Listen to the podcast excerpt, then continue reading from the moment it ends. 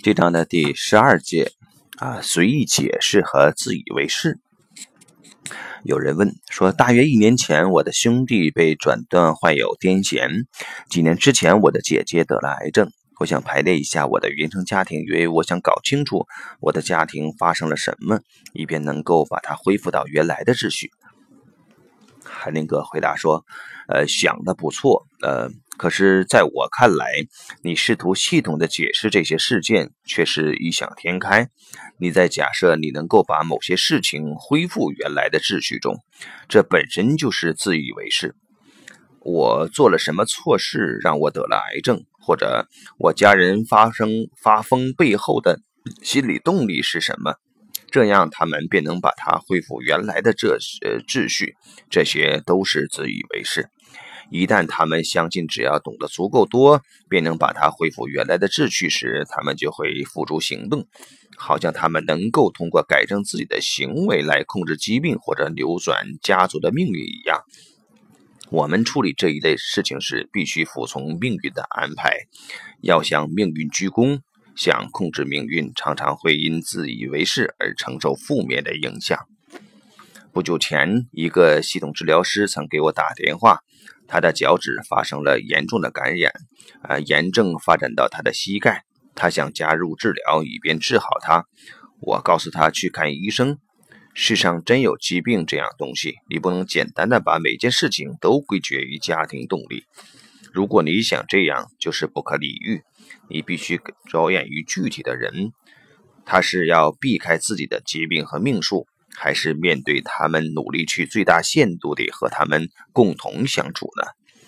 一个参与者为了搞清楚他身患重病的姐姐接受了什么错误的信念系统，曾经要求做一次排列治疗。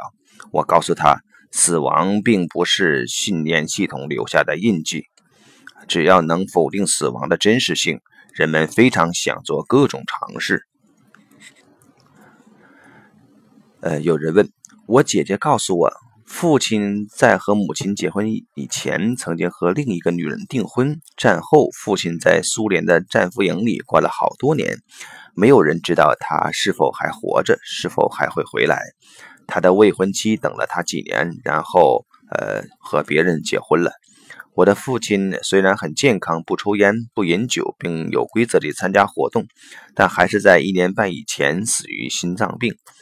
他被未婚妻抛弃和他突然死亡之间肯定有一些联系。海林格说：“这是我现在谈论的话题的最佳例子。人们常常有这样的倾向，想去寻找事物之间的心理学的联系，就好像现在这样。”以便创造出秩序感和控制感，但是你发现的联系越多，你就会呃越会变得疯狂。当你找到所有的联系之后，你就会彻底疯狂了。最好的心理疗法会对当事人找到的联系有所限制，并把他们缩减到最少。那个问，我还是想知道所有这些跟我有什么关系？海林格说。你描述的和你之间毫不相关。你父亲死于心脏病，这样的事情每天都会发生。其他的一切都没什么意义。他引起什么呢？他的未婚妻认为他死了而嫁给另一个人，那可以理解，很容易明白。那是在非常困难的时期，生命必须要延续，只能用这种方式。你也可以找到其他普遍性的解决办法。没有人设法为他们的迟疑和不幸找借口，但是也可以，呃，什么都不管，继续向前走，做你认为最好的事情。那个问好，呃，我仍然很难相信女人这个观点是不是和我父亲被他的未婚妻抛弃有关？我想了解一下。海宁哥说，直接的方法是最好的，直接面对女人，如果有爱。你就会找到信他的方法。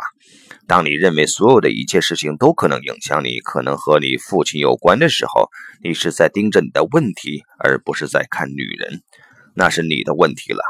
你没有注意他，他势必会抛弃你，这很合理呀。对方说：“哦，明白了。”那第十三节啊，过分戏剧化。有人问。你常常在人们尚未讲完发生在他们身上的事情时打断他们，这点我觉得不太好，好像你不尊重发生在他们的事情。海宁格回答说：“呃，记忆是可以变化的，因此记忆也是值得怀疑的。这就是说，当某人想起某些事情的时候，记忆中的事情并不是都和真实情况有关系。问题是，那人选择了哪一段记忆是什么目的？记忆常常是当事人用来维护自己受害者身份或维持一个问题。心理治疗常常会增强这种倾向。”想想父母为了他们的孩子，在二十年左右的时间中所做的每一件事情，用这些和当事人带到记忆中的记忆相比较，当事人选择的是其中五六段真实的负性体验，其他的则抛之脑后，闭口不提。当提及一个一个当提及一个创伤时，最重要的事情通常忘记了，那就是他活下来了。这一点常常没有人注意到。有个当事人记得妈妈抱着他想从阳台上往下跳，他记得他在抽泣，想跳下去，但是他忘记了妈妈转过身来没有做这些。还有某个人说，我妈妈想把我流产掉，他最终没有这么做。这么更重要的事情忘记了，但是做这件事的意图却还记得。记忆常常是精神的盔甲，帮助保持某些位置并阻碍变化。在这里，我们对呃精简装备更感兴趣。好，先到这里。